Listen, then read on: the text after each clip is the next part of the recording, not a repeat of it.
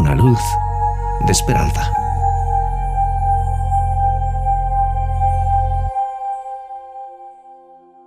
Leo en Génesis capítulo 1, versículos 27 y 28. Y creó Dios al hombre a su imagen, a imagen de Dios lo creó, varón y hembra los creó.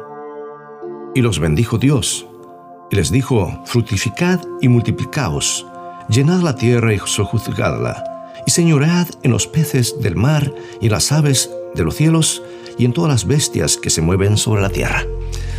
Sabes, el otro día estaba leyendo un libro que fue escrito por un reconocido ateo cuando de pronto me topé con algo que me resultó sorprendente en alguien que cree en el racionalismo puro, puro y frío y en el desarrollo de los seres vivientes por el proceso de la selección natural. El autor recordaba que cuando niño había hecho eh, con papel un modelo de bote de juncos chino.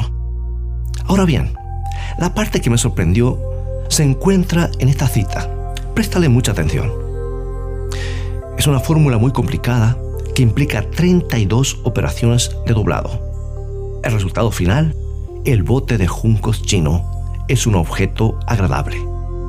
Ahora no sé si lo captaste. No olvides que el autor es un hombre que cree que la vida es el resultado de la selección natural.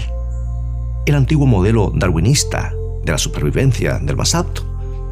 Y ese modelo enseña que cuando las criaturas vivas tienen mutaciones que resultan ventajosas, las incorporan como parte del código genético.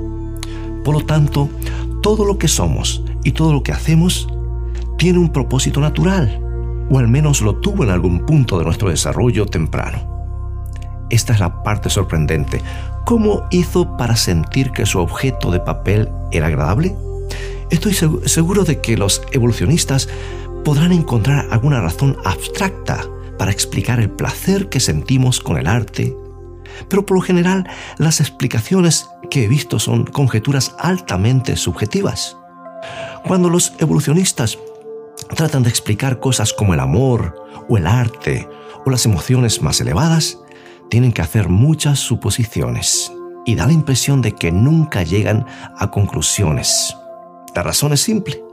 La supervivencia del más apto no proporciona explicaciones demostrables para el placer que sentimos cuando escuchamos la interpretación de una orquesta. Tal vez sea porque la Biblia nos decía la verdad. Fuimos creados a la imagen de Dios, quien se deleita en la creación. Esto me trae a la mente el tema de la rutina.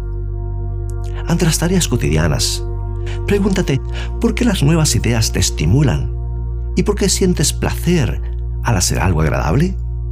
Si pones tu vida en perspectiva y comprendes el papel que juegas sobre el planeta, todo lo que hagas se convertirá en un acto de adoración, un testimonio poderoso de que fuiste creado a imagen de Dios.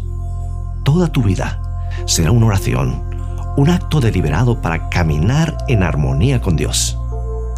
Y cuando adquieras esa perspectiva, habrás encontrado una luz de esperanza.